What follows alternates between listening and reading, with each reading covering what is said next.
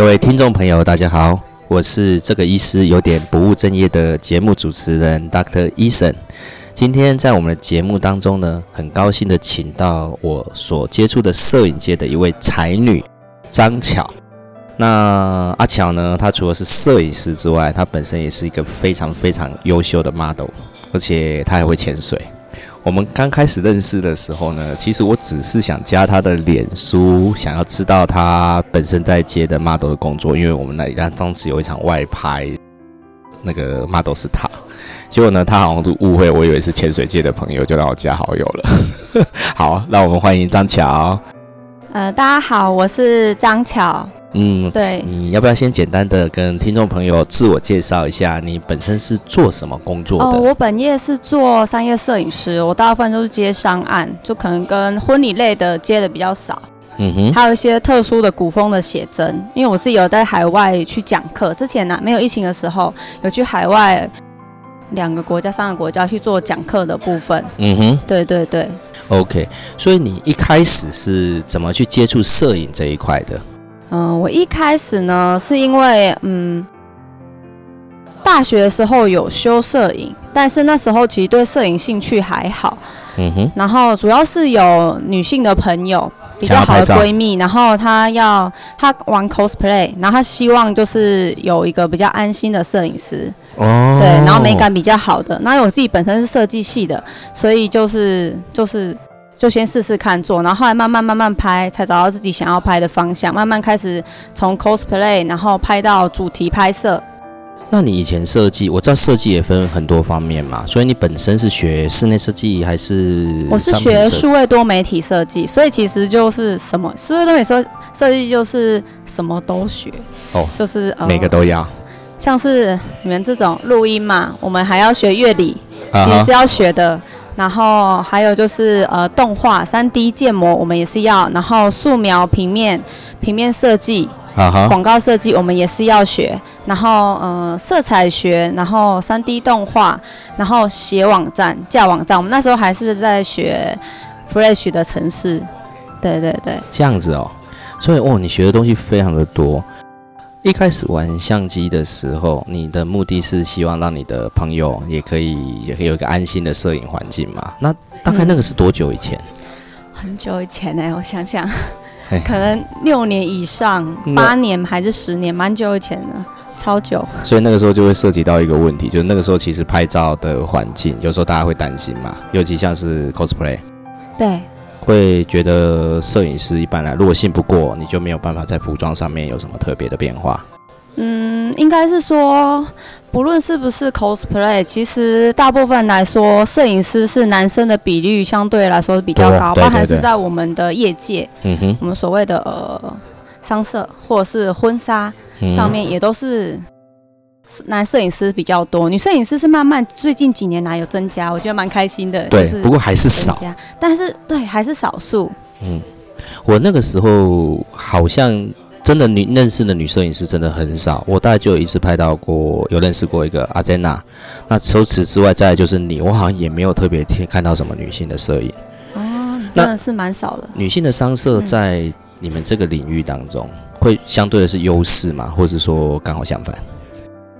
是优势吗？会说接案的人数啊，或是怎么会比较多吗？还是不一定？应该是说商业摄影这种东西是看作品。嗯哼，我是有被说过，呃，有有被其他的摄影师说过，你这样子应该很好接吧？然后就是你你你是妹子，可能案子就很好接吧，很羡慕什么的，女生真好。可是事实上，你业主还没在看到你。他如果没有 follow 你的社群软体的时候，他根本不知道，他是看你的作品，OK，他是直接看你的作品，然后从所有作品中找到他符合他们的预算跟他们想要的风格，或是很达成他们要画面的摄影师。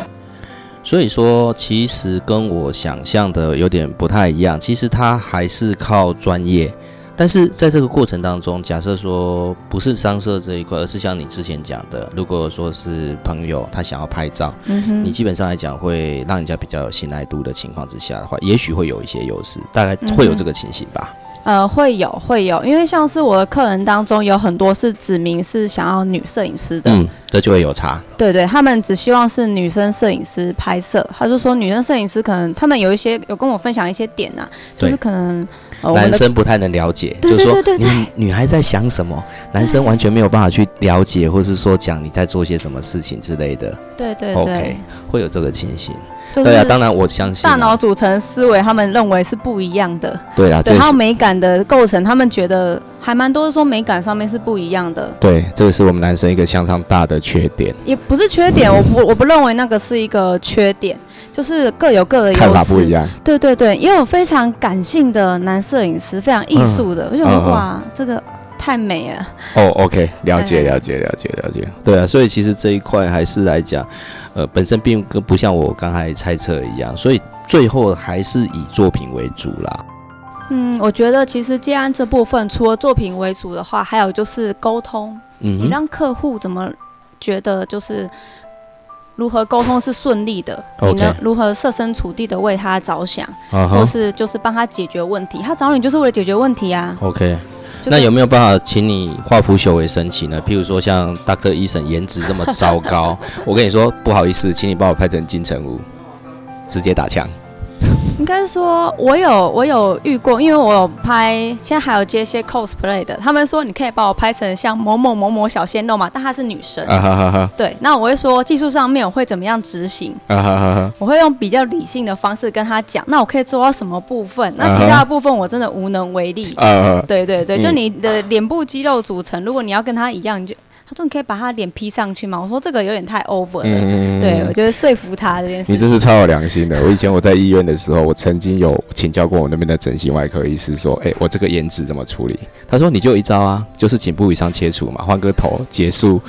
”他说：“嗯，后来大家全部他们整形外科所有的医生讨论，我说：‘哎，他的建议真的还蛮不错，你这个放弃好了。’他可能觉得这样花太多钱。呃，没错，不过还好。那第二件。比较大家也有一点好奇的是哈，当然因为我们 post 那个 podcast 的节目当中没有办法看到张乔的样子，不过其实我可以开个玩笑，我之前曾经拿你的照片做了一次我们脸我的脸书粉丝专业的一个推播，其实大家颇获好评呢。咦咦咦！有一次有一次 有一次，我不知道这件事情。不知不觉中就发生了。不知不觉中，对啊，然后大家就哇，这个是谁？这个是谁？没有，这个通常就是搞一些奖励活动啊，比如说呃，我放这张照片，哎，大家如果喜欢的话，请帮我点阅率冲破多少以上，我再放下一组。啊，那为什么你在拍着拍着过程当中，你会想要转换自己变成一个 model？嗯，其实有非常多的原因，主要原因是你在，其实我以前。就很很久很久以前，刚才拿相机的时候，我拿相机主要是因为我就是害怕镜头，我想先理解这件事情是怎么发生的。那我在相机后面跟像在镜头前面是发现是两回事。嗯，因为你有时候你没办法同理，因为拍摄其实很需要同理对方，然后才能去引导他。那进入这个情境当中，对对，你要感受，你要能知道他现在是什么状态，嗯哼，而不是就是哦，我下指令，我想要你怎么样，怎么样，怎么样，怎么样，因为对方也是人，对，要建立起一个完善的沟通桥梁。哇，你真的好善良，我还以为一开始就说 哦，你怎么这么不会摆姿势，老娘亲自来，不会这样子吧？不，不会啦，不会，不会。那久了之后，慢慢发现你只有这方面的才能，还是越来越不怕镜头了。应该是说，我能这方面的才能，我我不会称作它是才能，嗯，只能说是因为我以前在广告业的时候，就是我我是设计嘛，我也在广告业的时候，我看过非常多的 model。其实我是要面试，就是一天可能要面试十几二十个外模，然后就是要看他们的肢体动作，所以其实那些基本的，就是基本的肢体动作，我其实都明白是怎么样，对，然后如何去展示，然后再。大呃，在镜头前是长什么样子的？嗯，那算是一部分的经验累积。然后，但是在镜头前面的话，呃，我说我有找到一个平衡点嘛，嗯哼，主要是找到同理心。嗯，对，所以我其实，在镜头前跟镜头后，我都会习惯带入一个引导，就是引导长进者。嗯，因为其实我觉得拍摄是一个互相，我丢球你接，嗯哼，然后你丢球我接的一个互动关系。可是其实，在节目之前，我大概你有没有发现一件事？你有一个特质是很多 model，有的人有，有的人没有的。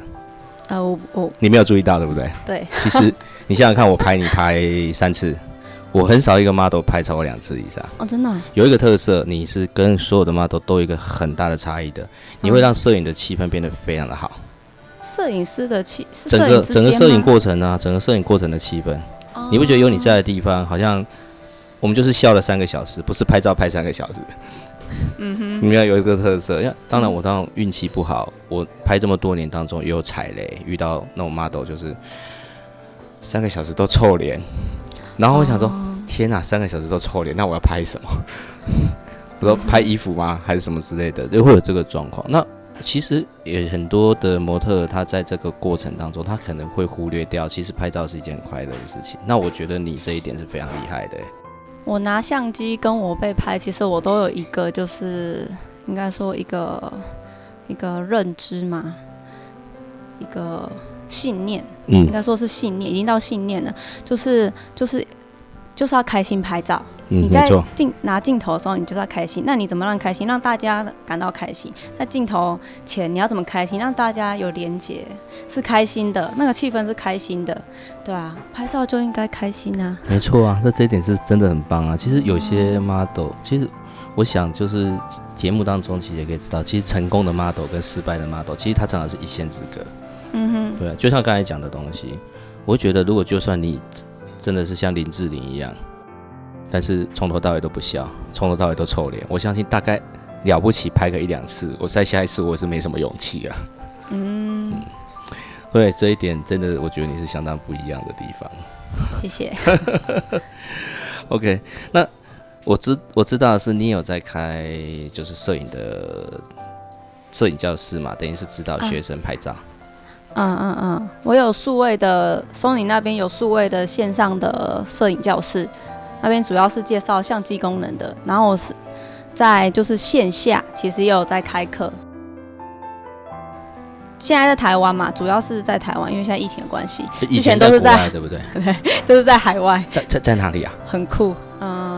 是在马来西亚，马来西亚那时候我还是使用 Canon 系统的时候，我那时候是在马来西亚做 Canon 的 sharing，就是分享会。对对对，然后来的人都是华人，大概一百多个人这样子。对我好像之前很早以前看到你的粉丝专业上面有在有这一系列的活动，不过好久以前了。就是那时候去马来西亚玩，然后就顺便就去分享一下嘛，交流，我觉得蛮开心的。所以这个摄影的活动是从马来西亚，那在那个那是一个摄影班吗？应该不是吧？他是呃，他摄影班吗？他不是，他那边比较像是是嗯，品牌商自己办的一个 sharing，就是商品的介绍还是商品的介绍？他们会稍微带到一点商品，但我其实他们不会告诉我，就是哦，就是只告诉我说我负责哪一 part，然后我就是过去这样。然后分享我的部分使用 Canon 的经验。呃，除了使用 Canon，它其实没有要求我要琢磨太多。就是呃，我主要负责是古风的讲座，所以我讲的大部分是文化的东西，文化，然后跟构图、跟概念、跟。你所谓的古风的文化跟构图的概念是，譬如说像是古装吗？还是全部都包？古风其实也包含古装，但是我比较多的是汉服。那汉服其实跟古装不一样，是汉服是有真正出土的文物作为佐证。OK。对，然后有些可能是有壁画的，有壁画的，就是被比较传统的派系来汉汉服复兴的派系来说，说这个东西是呃没有真正考据过的。也就是说，事实上我们看到这些服装当中，必须是有一定的历史证据去证明说，当时的人是穿过这样子的衣服。是，所以除了壁画之外，最好就是有出土，就那个布料是有出土的。OK，哦。那在马来西亚之后呢？你有呃，马来西亚之后我就去了菲律宾。菲律宾他们有个叫做 WPPA 的一个组织，他们大部分菲律宾那边比较兴盛的是婚纱摄影。对，然后他们找我去，然后开一个 Double Master 的班。那那时候有两个，他就是课程当中有两个大师，然后每个大师负责一个班，然后来报名的都是其实都是业内人士。那那边的婚纱摄影的服装或是拍摄方式，跟台湾有没有什么很大的差异？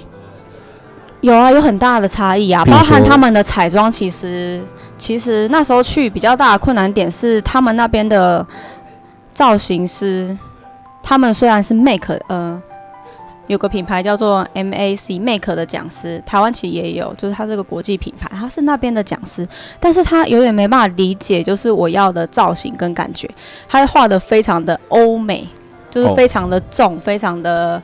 非常的僵，对对对，也就是说，他的感觉不见得能够达到像你摄影上本身你希望的感觉。对对对对。那他们文化呢，会不会有不一样？比如说，他们有传统服饰啊？一定啊，一定有不一样的。就是像是我去马来西亚，跟我去菲律宾，他们其实都是英语系国家。哎，对。所以他们的对于中文上面的、华语上面的，呃，应应该说就是英语系国家，他们自己本身对华语的。跟呃中华文化或是中国文化本身的认知上面非常的薄弱。嗯哼，他们可能好像到比较大，可能大学还是什么时候，他们才会有带到华语。嗯，对。然后甚至他们家里面的人虽然是华语家庭，他们家人也不讲中文。嗯，也不是讲华语。他们像是也不是华语，那是呃菲律宾当地话吗？还是他们那边叫做叫做什么？好，那反正就是他们当地的语言。嗯，不是，有个叫做是闽，不叫做闽南话，有点累。他们的发音有点像是我们的福州话吗？啊，福建，福建，福建，他们叫做福建。然后其实发现，我发现其实虽然都叫做福建，但是他们的。发音都不长不太一样。我在马来西亚跟对对对，在马菲律宾听到不一样。我说，嗯，这个是哪个意思？什么东西？对，就蛮有趣的。我是觉得蛮有趣的，对，就是有一些不同的文化冲击，这样交流，我觉得蛮有趣的。那个时候你应该还没开始接触潜水吧？已经接触潜水啦。为什么菲律宾刚好工作之余可以去潜啊？那边环境还蛮不错。本来想要了，但是因为他们排太紧凑，所以我另外是排时间再去菲律宾。我就是去完他们的那个摄影会之后，因为他们其实还蛮多，他们那边还有一些厂商的一些展示活动，对，所以其实。我那活动结束之后，然后我才再去菲律宾潜水。隔年大概，因为它是年底的活动，隔年的年初三月四月吧，才去菲律宾。也对啦，其实我有遇到过类似的事情，就是很多人都用潜水诱惑，说：“哎，这个工作旁边就是海，可以潜水。”就一去忙得要死，根本海都没机会看到，然后就回来了。他们那边的摄影师有跟我说，他们有他可以一起潜水，他有在潜水这样子，但是我们就真的没空，因为包含他也是忙到不见人影这样。OK，那那个时候你主要用的摄影系统是 Canon。对对，那后来有改换吗？我现在后来我就换了 Sony。那换成 Sony 有没有什么特别的原因或是考量？换成 Sony 有什么特别的原因？嗯，因为那时候 Sony 的系统是整个其他厂牌来说是比较先进的，他们那时候眼控做的非常的成熟。哦，对，他的眼控系统真的蛮做的非常成熟。然后因为那时候原本是用单反，后来我想说用无反。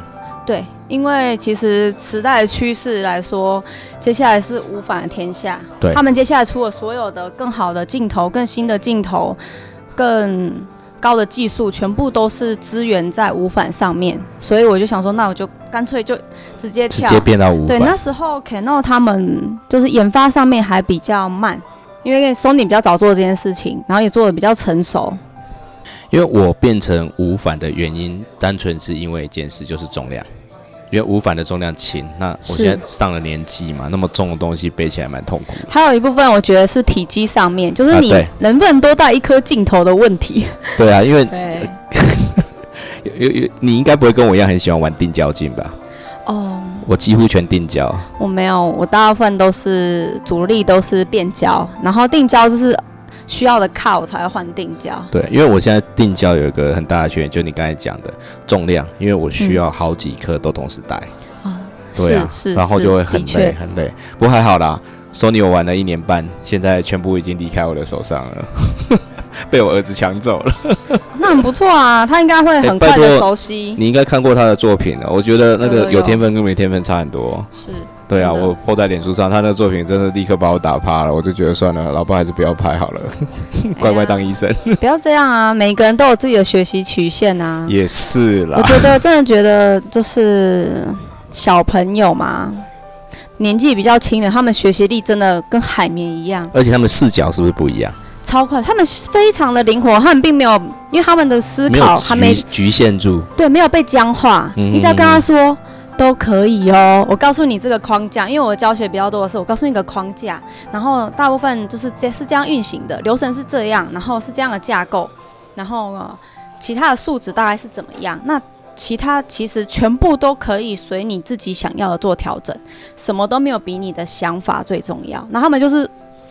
所以你学员当中其实也有比较年纪比较小的在学这个东西，有有有有，最小的可能是小小五小六哦。哇，那真的很小呢。对对对。不过他们这种年龄真是创意很无限，我觉得真的很厉害。真的，我觉得蛮好的。嗯哼。对他们就说：“老师，我还小。”我想说：“你还小。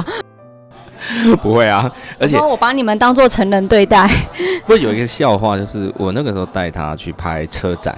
我发现小朋友拿相机会比大人拿相机有更多甜美的笑容面对他。大家所有的人，我们这样父子两个人拿着相机，所有的 model 看都是看他啊，来我给你拍，然后 然后爸爸都没有人理。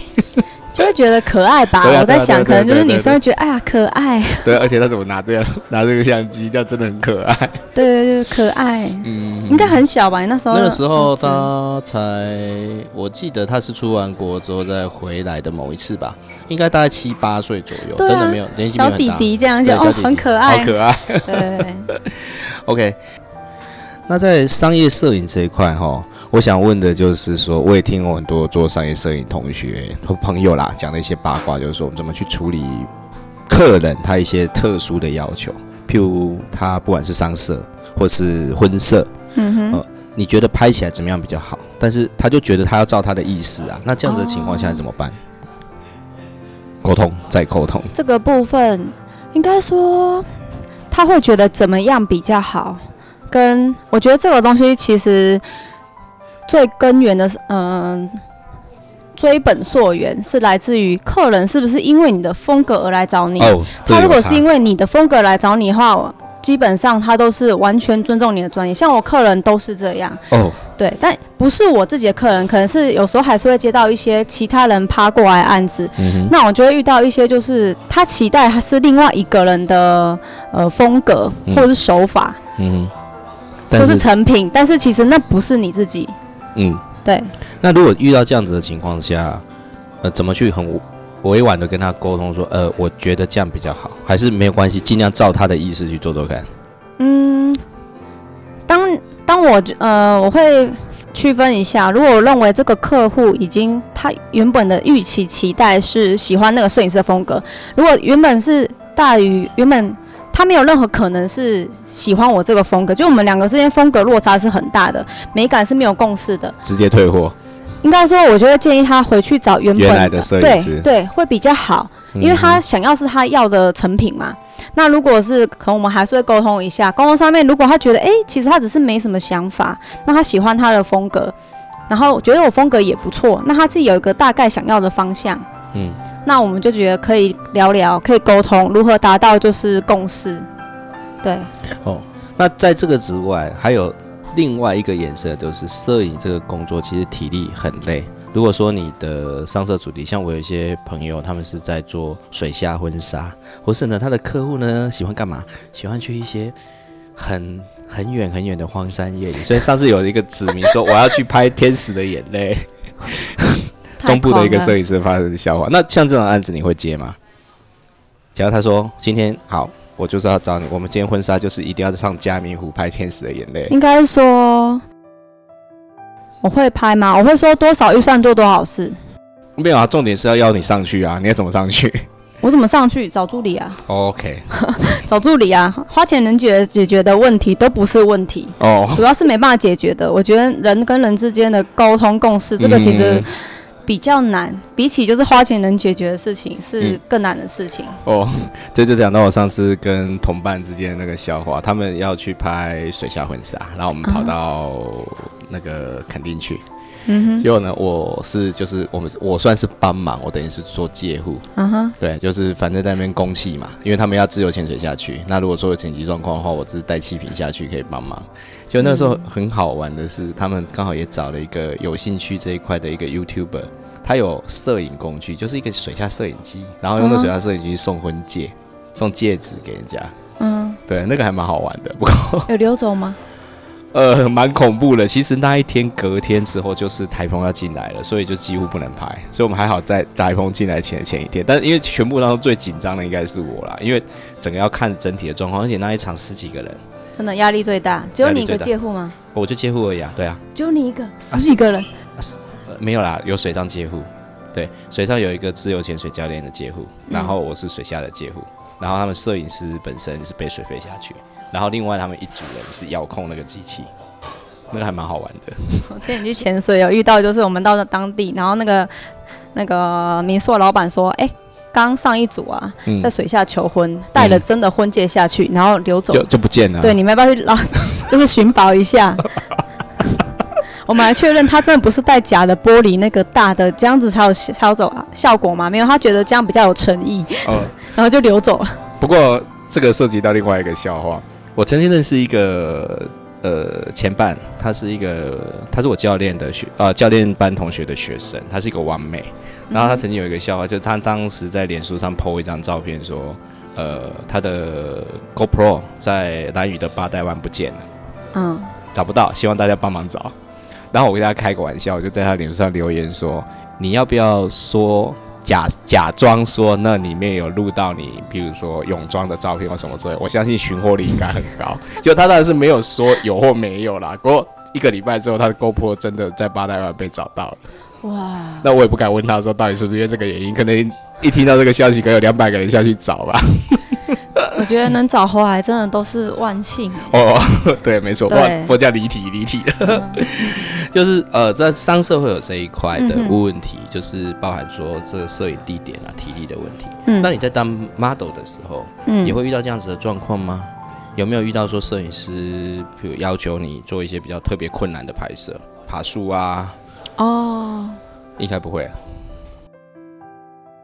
这个又要回到有没有同理心这件事情。我是有遇过，就是呃，他可能不太，因为他可能穿裤子。那我们拍照的时候，有时候穿裙装，但我们在草中草草当中行走的时候，那个草就是割的都是血痕这样。然后可能他们不知道、不清楚，或者他们自己其实没有站到那个点，那他们可能想说，我想要那样的画面。嗯。对，基本上我能力所及，安全范围我都会去达成，因为我自己其实双重角色嘛，所以我自己希望就是我想要完成画面那个渴望有多么的强烈，嗯嗯对，所以我尽量会达成这样。那如果说像我看你有一些是接古装或者汉服的拍摄的时候，嗯古装跟汉服的拍摄的时候，像这样子的困难点会更明显嘛？就是衣服上来讲会让你更不好去。到一些比较特别的地方，或是有什么其他的？其实还好哎，因为现在的汉服的设计大部分都是方便行动的。嗯哼，对，所以其实不会有很难，而且都可以融入日常。你日常穿在路上走路啊什么的都还 OK，舒适性还蛮不错的。对对对对，我以前一直材质也蛮好的。对我以前一停留在印象是材质不好，所以穿的很热。现在有这个情形吗？现在应该说有一些形制上面的，它会比较多层。嗯，对。但它即使用很轻薄材质，很多层，还是就是在高温下，你还是会觉得很热。但是已经相对来说算通风了。嗯嗯嗯对，你也可以选择就穿比较少层的，像宋制现在就蛮适合的。哦。就是清凉。我说的清凉是它的材质通常都比较清透。比较清透。对，像像是我们一直认为明字。就是比较厚重的那种织金啊，不透不透的。现在也很多都做那个有看起来像是有透的，非常透风。对，他用现在商家很多都会利用很多不同的材质，因为消费者的需求越来越多嘛，所以他们就尝试不同的材质去做设计，那效果也蛮好，我觉得就还蛮好穿的。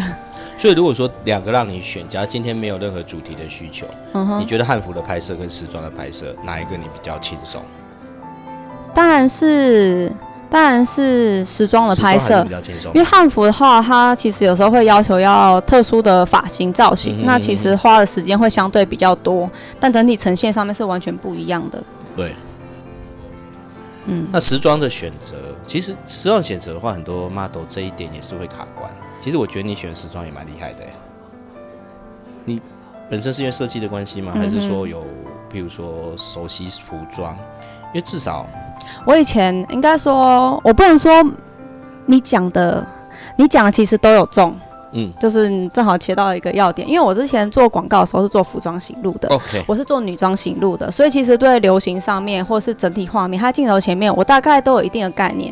然后我自己本身学设计的，色彩学跟架构跟整个，然后自己又有长进，所以其实对于挑选服装上面会比较有心得，我只能说比较有心得啦。因为我像上次是有一次惨痛的经验，就是那个 model，他三套时装。嗯就他三套时装的样式是一模一样的哦。然后我后来拍到第二套，我跟他说，如果你第三套出来还是一样的话，其实我就可以走人了，因为大概只要去修你，因为他都是牛仔短裤配雪纺纱啊啊啊，而且都是一样的雪纺纱。那牛仔短裤了不起，就是那个蓝色有一点深跟浅。我说那这样真的我回去修图就好啦。